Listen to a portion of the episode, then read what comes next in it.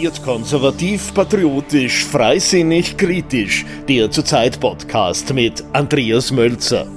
Über Frauenmorde und Realitätsverweigerung. Bereits der neunte Frauenmord in Österreich in diesem Jahr.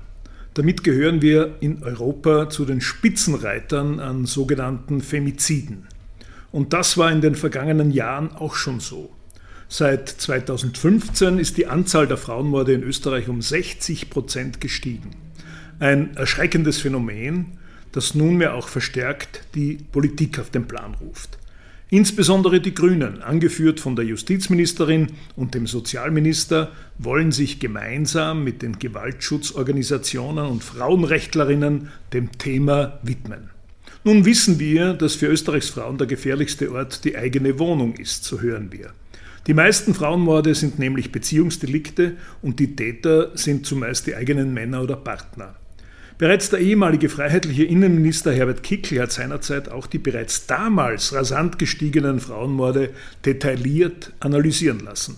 Und dabei kam klar zutage, es handelt sich um Mordtaten in den jeweiligen Paarbeziehungen und etwas anderes wurde damals auch deutlich gemacht. Viele dieser Frauenmorde haben gewissermaßen Migrationshintergrund. In der aktuellen Debatte wird dies allerdings tunlichst unter den Teppich gekehrt. Von Seiten der grünen Politik und der Feministen heißt es dann nur, toxische Männlichkeit sei die Ursache für die Frauenmorde.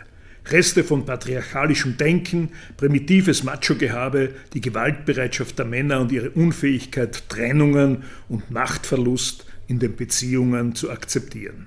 In einem Report aber, der dieser Tage in einem großen österreichischen Nachrichtenmagazin abgedruckt wurde, wird klar, dass es großenteils sehr wohl die soziokulturellen Verwerfungen sind, die hierzulande durch die Massenimmigration der letzten Jahre aufgetreten sind, die ursächlich für die Häufung der Frauenmorde sind.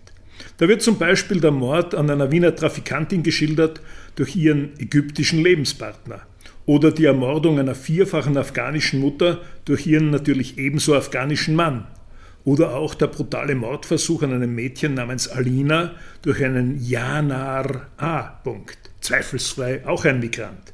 Und nur die Tatsache, dass der jüngste Frauenmord mutmaßlich durch den sogenannten Bierwirt, höchstwahrscheinlich ein autochthoner Österreicher, begangen wurde, kann über die Vielzahl der Frauenmorde mit Migrationshintergrund nicht hinwegtäuschen. In eben dieser zitierten Reportage heißt es auch, dass der Direktor der Strafanstalt Graz-Karlau erklärte, dass von 38 inhaftierten Mördern nur neun keine österreichischen Staatsbürger seien.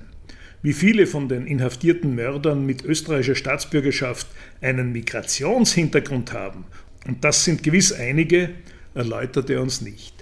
Und genauso beschönigend erklärt dort ein Leiter der Wiener Männerabteilung, dass Waldviertler und Araber, so schreibt er, durchaus denselben patriarchalischen Werten anhängen um dann gleich hinzuzufügen, dass ihm aber traumatisierte Männer, die aus Kriegsgebieten in Syrien und Afghanistan kommen, im Hinblick auf Gewalt gegen Frauen besondere Sorgen bereiten würden. Aus all dem wird deutlich, dass bei der aktuellen Befassung mit dem tragischen Thema der Frauenmorde so etwas wie eine allgemeine politische und mediale Realitätsverweigerung vorherrscht. Klar ist nämlich, dass der sprunghafte Anstieg der Frauenmorde von 2015 an um 60 Prozent ganz ohne jeden Zweifel durch die seitdem stattgefundene Massenmigration zu begründen ist. Klar ist auch, dass die massenhafte Zuwanderung von Menschen mit archaischen islamischen Wertvorstellungen, wonach die Frau als minderwertiges Wesen zu betrachten wäre, ursächlich dafür ist. In einer Kultur, in der Ehrenmorde, Zwangsverheiratung und die Genitalverstümmelung von Mädchen möglich sind, wird auch die Tötung einer untreuen oder auch nur trennungswilligen Frau als minderes Delikt angesehen. Nachdem aber sowohl die zuständige Politik als auch die Mainstream-Medien es tunlichst vermeiden, die ethnische Herkunft oder den kulturellen Hintergrund der Frauenmörder aufzuzeigen, sich allenfalls auf die Erwähnung der Staatsbürgerschaft, was ja auch nur bedingt aussagekräftig ist, beschränken, wird eben der real vorhandene Migrationshintergrund vieler Frauenmorde ausgeblendet. Natürlich gibt es auch Frauenmörder unter den autochthonen Österreichern, in der Relation aber ist der Anteil der Untaten mit Migrationshintergrund wesentlich höher. Und wenn man dieses Faktum ignoriert, wird auch in der Bekämpfung des schrecklichen Phänomens der Vielzahl von Frauenmorden und in der Prävention auf die falschen Rezepte gesetzt.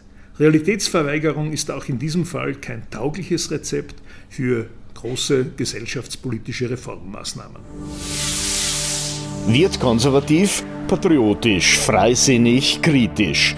Der Zurzeit Podcast. Kommentare, Analysen, Interviews, Berichte. Jede Woche neu mit den Journalisten von Zurzeit.